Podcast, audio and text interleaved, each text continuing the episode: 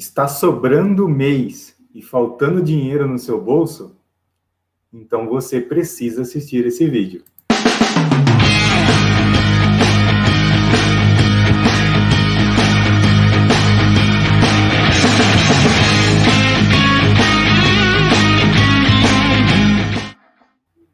Seja muito bem-vindo e seja muito bem-vinda a mais uma transmissão do canal Planejadamente.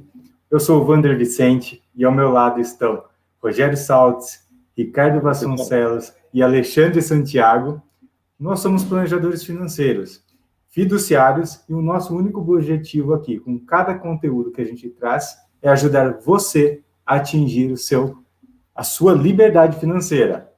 E o tema da nossa transmissão de hoje é Faça isso para ter mais clareza sobre o seu orçamento familiar. Ricardo, o que, você pode falar para a gente sobre orçamento familiar? Então, gente, orçamento familiar é uma coisa bem discutida, né, no meio financeiro e tudo mais, mas um orçamento financeiro é, familiar ou pessoal, né, nada mais é do que é, analisar dentro de um determinado período, pode ser semanal, quinzenal, mensal ou ainda até anual, e verificar tudo que entra isto é, as receitas, e tudo que sai, as despesas, né?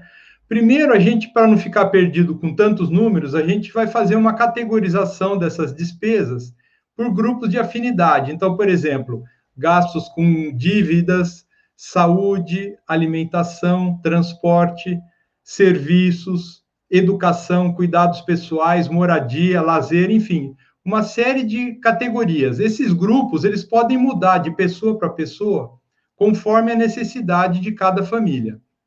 E aí, o que normalmente a gente faz é o seguinte: a gente pega é, todas essas despesas e faz uma análise do, do passado. Se a gente não tem esse, esse, essa quantidade de informação ainda, a gente vai anotando, vai registrando por um período, um, dois, três meses, e depois faz uma média dessas despesas e faz uma projeção futura de por esses períodos citados, né, abrindo em mais detalhes dentro de cada grupo.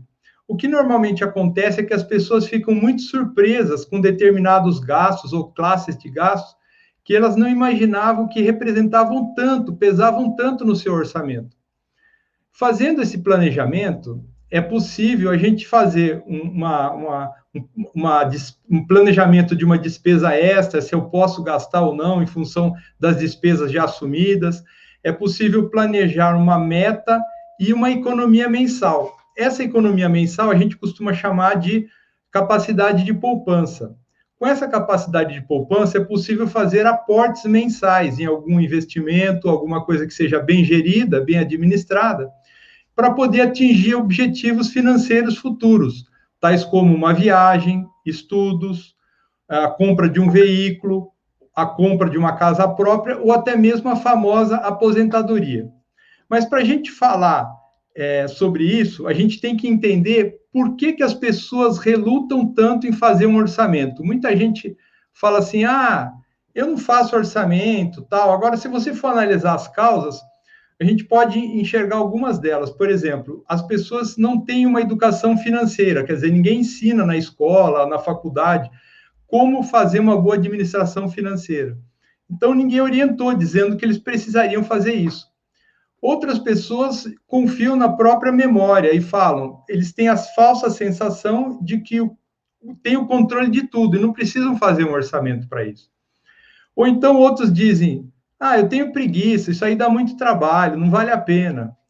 É, outros dizem, até hoje não senti necessidade, vou levando a vida como posso e um dia, se precisar, eu faço e está conformado com essa má performance do equilíbrio financeiro e pode achar a pessoa achar que não tem solução isso daí é uma forma que é, já vem vindo assim e não tem como resolver.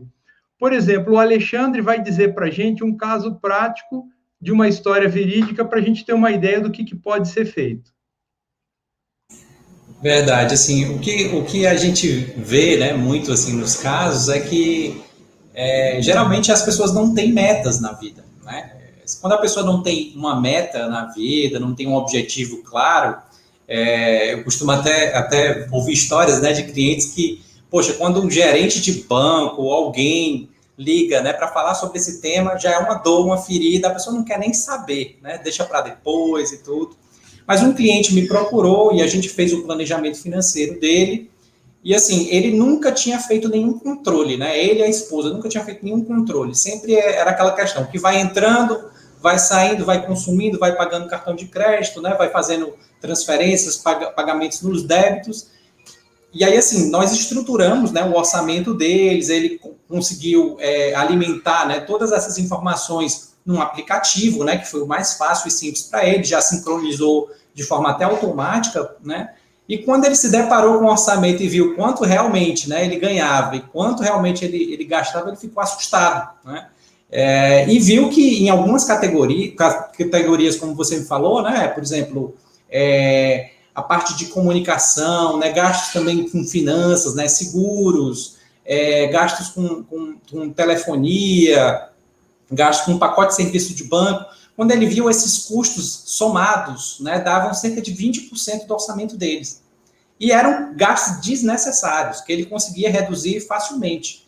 E foi o que a gente fez. Né? A gente trabalhou é, é, essa estratégia né, de negociar com os fornecedores na parte de comunicação e zerar esses, essas despesas né, financeiras aí de seguro, pacote de serviço, né, anuidade de cartão de crédito. E aí ele pegou esses 20% e começou a investir né, no, no, em objetivos de curto, médio né, e longo prazo, né, construir a reserva de emergência dele, né, é, avançar com a questão da, da aposentadoria dele, de, de, previdência privada, e também acordar melhor o orçamento né, dele com a esposa, que era sempre um desafio, né? ficava muito, é, não, vamos dividir 50%, 50%. Mas depois se viu que proporcionalmente era bem melhor, né? Ou seja, dava capacidade de, de dos dois poderem investir né, e melhorar o resultado do casal. Então, assim, eu acho que é uma boa forma né, de você realmente identificando qual melhor a forma de, de, de gastos né, e receitas e estruturar uma estratégia de investimentos que seja ideal para o casal. Né? É, e eu, eu acho, Alexandre, também, né, que exemplo prático é a melhor coisa, né? Nós, como planejadores, um dos principais pilares que nós temos aí no, no nosso dia a dia é trabalhar essa parte de orçamento. Só que para a pessoa começar a fazer as coisas da maneira certa, ela precisa deixar de fazer as coisas da maneira errada. E eu quero trazer aqui para vocês, pessoal, os principais erros que as pessoas cometem na hora de construir um orçamento familiar, que muitas vezes elas nem percebem, seja por desconhecimento, ou seja mesmo pela comodidade de não de ter que fazer isso de qualquer forma, né? E assim você pode avaliar se você também comete esse erro e se você cometer, esse é o momento de você parar com isso, tá? A primeira coisa, o primeiro erro, o erro mais comum que as pessoas cometem na hora de construir um orçamento familiar é justamente o que o Ricardo falou que é fazer contabilidade mental. É a tal história de ter o orçamento, né, construir o orçamento confiando na sua memória. Normalmente, isso não dá certo. Né? A gente tem um excesso de confiança, né, que nós supervalorizamos o quanto nós ganhamos. Né? Muita gente considera o salário bruto como sendo a renda que entra né, todo dia, todo mês em casa, mas a gente sabe que não é isso. Então, a gente supervaloriza o que a gente ganha e superestima, né, subvaloriza o que nós gastamos. Então, a contabilidade mental, fazer o orçamento com base só na nossa memória, é algo terrível.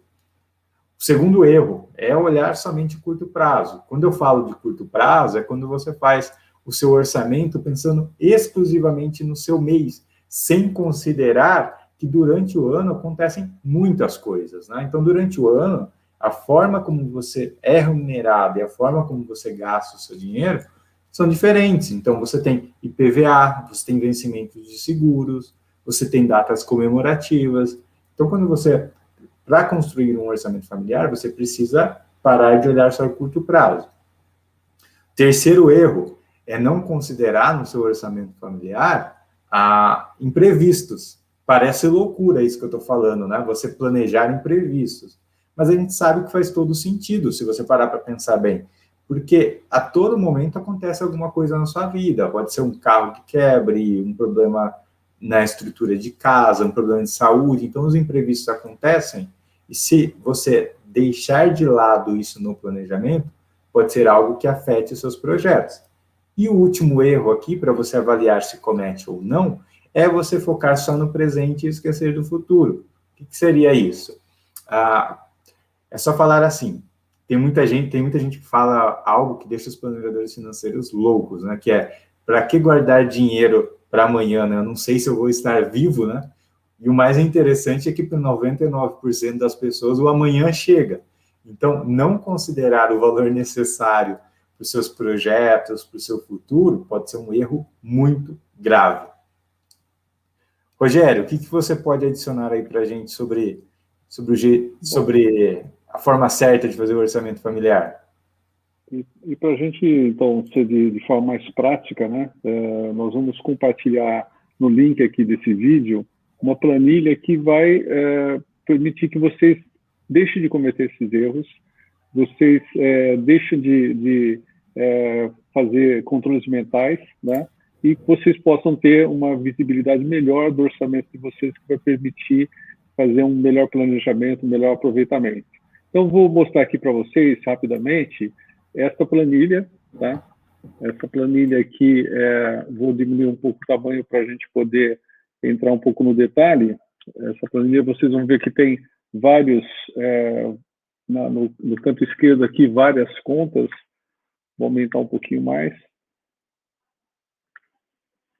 É, no, no, lado esquerdo aqui você tem as entradas, os salários, aluguéis, investimentos e outras entradas. É, aqui eu coloquei alguns valores de exemplo, né? É, e depois você tem as saídas, os gastos por por item, é, por setor de gastos, habitação, alimentação, é, cuidados pessoais, transporte, educação, recreação e outros. Né? Em cada item desse você tem um campo outros que você pode a, a juntar algum, a despesas relativas a esse item, a esse segmento, ou você substituir por algum é, tópico específico, tá? é, importante que aqui é vocês não vão ver é, gastos com cartões de crédito. Por quê? Cartão de crédito é, é algo que trai muitas pessoas. O cartão de crédito é um meio de pagamento, tá? Então, é, o que você gasta no cartão de crédito classifica em um desses itens aqui, é, desses subitens, para você ter uma visão melhor dos gastos familiares, tá? E então você vai ter na, na primeira coluna, lá no começo do ano, sempre um estimado, que aqui é o planejamento familiar. Você vai estimar um gasto é, mensal, tá? Então você consegue ter aqui uma visão no final do gasto total do gasto mensal é, que você tem, tá? E Rogério, e... para quem que tem, por exemplo, uma renda conjunta, né? Marido, esposa, considera a somatória de tudo isso nessa planilha?